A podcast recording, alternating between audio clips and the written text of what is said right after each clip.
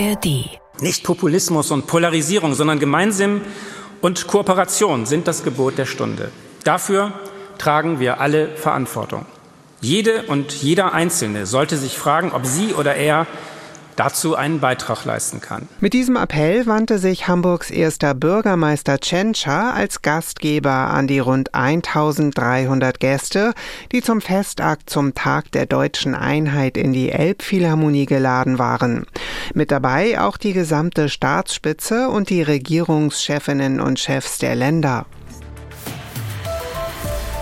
Das ist unser Thema heute am Tag nach dem Tag der deutschen Einheit und damit herzlich willkommen zum neuen Standpunkte-Podcast von NDR Info mit Meinungen aus verschiedenen Medien. Heute ist Mittwoch, der 4. Oktober und ich bin Marei Beermann.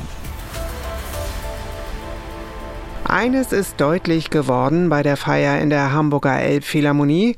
Auch 33 Jahre nach der Wiedervereinigung bleibt offenbar noch viel zu tun, damit Deutschland richtig zusammenwächst. Für viele prominente Stimmen Anlass zu einem Aufruf, den Zusammenhalt in der Gesellschaft zu bewahren. Von herausfordernden Zeiten sprach etwa Kanzler Scholz mit Blick auf gesellschaftliche Veränderungen. Scholz warb dafür, neue politische Entwicklungen als Gelegenheit zur Gestaltung zu begreifen. Wo Neues am Horizont auftaucht, bieten sich immer auch Chancen, so der Kanzler wörtlich auf der Plattform X, vormals Twitter. Die Süddeutsche Zeitung bezweifelt, dass Appelle wie die von Hamburgs erstem Bürgermeister zielführend sind. Es ist fraglos zu begrüßen, wenn Tschentscher daran erinnert, dass das demokratische Gemeinwesen vom Engagement der Menschen lebt.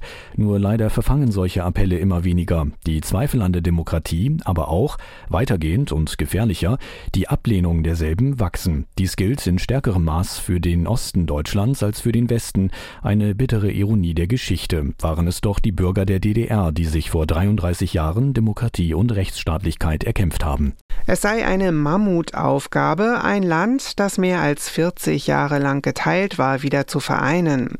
Das gehe nicht einfach von einem Tag auf den anderen, auch nicht von einem Jahr aufs andere, meint Sarah Frühauf vom MDR in den ARD Tagesthemen. Es gab keine Blaupause Wiedervereinigung.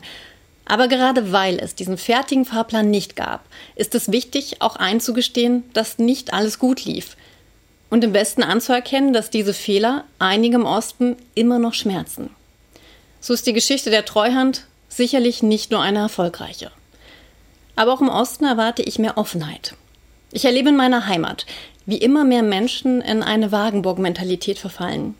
Sie verschanzen sich hinter dem Eindruck, ungehört und machtlos zu sein was traurig ist. Denn ich habe erlebt, wie stark viele Ostdeutsche sind, wie sie sich neu erfunden haben. Die Opferrolle passt nicht zum Osten. 33 Jahre deutsche Einheit, vieles ist schon geschafft. Und es ist höchste Zeit, dass nun auch die letzten Mauern in den Köpfen fallen. Meint Sarah Frühauf vom MDR in den ARD Tagesthemen. Für das Hamburger Abendblatt Online ist die Art und Weise, den Tag der deutschen Einheit zu feiern, nicht mehr zeitgemäß. Das Format der Wanderparty hat sich überholt und könnte von den Menschen im Osten nicht abgehobener empfunden werden als in diesem Jahr. Das ist kein Vorwurf an den Gastgeber Hamburg, aber schöne Bilder, Feiertagsreden und ein Bürgerfest mit Musik und Verkehrskasper für die Kinder sind im Jahr 33 nach Wiedervereinigung keine Antwort auf die Probleme, die sich im Osten auftun. Spiegel Online fragt, warum in Deutschland eigentlich kaum einer in Feierlaune sei, wie in anderen Ländern an Nationalfeiertagen. Die Gründe für die Zurückhaltung liegen in der Geschichte, so das Fazit. Trotzdem sollte der 3. Oktober mehr wertgeschätzt werden. Mit dem geschichtlichen Hintergrund, den Deutschland nun mal hat, kann man nachvollziehen, warum viele am Nationalfeiertag lieber die Füße stillhalten. Das historische Erbe ist eine Last, die auch nach all den Jahren schwer wiegt. Doch ist Schweigen wirklich wirklich die bessere Alternative? Muss die Degradierung des 3. Oktobers zu nur einem weiteren freien Tag im Jahr wirklich sein? Warum würdigen wir unseren Nationalfeiertag nicht als Moment, in dem der Westen und der Osten des Landes, an dem Familien, Freunde und Liebschaften wieder zueinander fanden und die Demokratie siegte? Fest steht, ständige Aufklärung, Erinnerung und die Aufarbeitung der deutschen Vergangenheit sind auch heute noch unabdingbar und werden es auch in Zukunft sein. Umso bedeutender wäre es, die Freiheit zu feiern, die an diesem wichtigen Tag besiegelt wurde. Oder wie es an der Berliner Mauer in schwarzem Schriftzug steht, du hast gelernt, was Freiheit heißt und das vergiss nie mehr. Jana Hensel, Autorin und Ostdeutschland-Expertin im Podcast von Zeit Online, schaut auf die Frage, ob eine sogenannte innere Einheit des Landes überhaupt das Ziel sein sollte.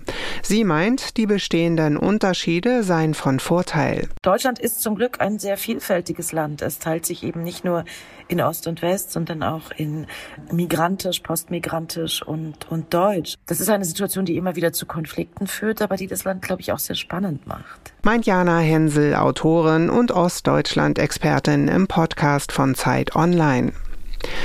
Die deutsche Einheit ist trotz aller Widrigkeiten ein Geschenk. Zu diesem Schluss kommt der Kommentar auf der Webseite des Schleswig-Holsteinischen Zeitungsverlags. Die friedliche Revolution und die Zusammenführung der Menschen beiderseits der Grenzlinie sind das Beste, was Deutschland passieren konnte. Die DDR war nichts anderes als ein totalitärer Überwachungsstaat, der seine Bürger in ihrer Freiheit beschnitten und weggesperrt hat, wenn sie das System der staatlichen Kontrolle kritisierten. Wer ausreißen wollte, musste damit rechnen, an der Grenze erschossen zu werden.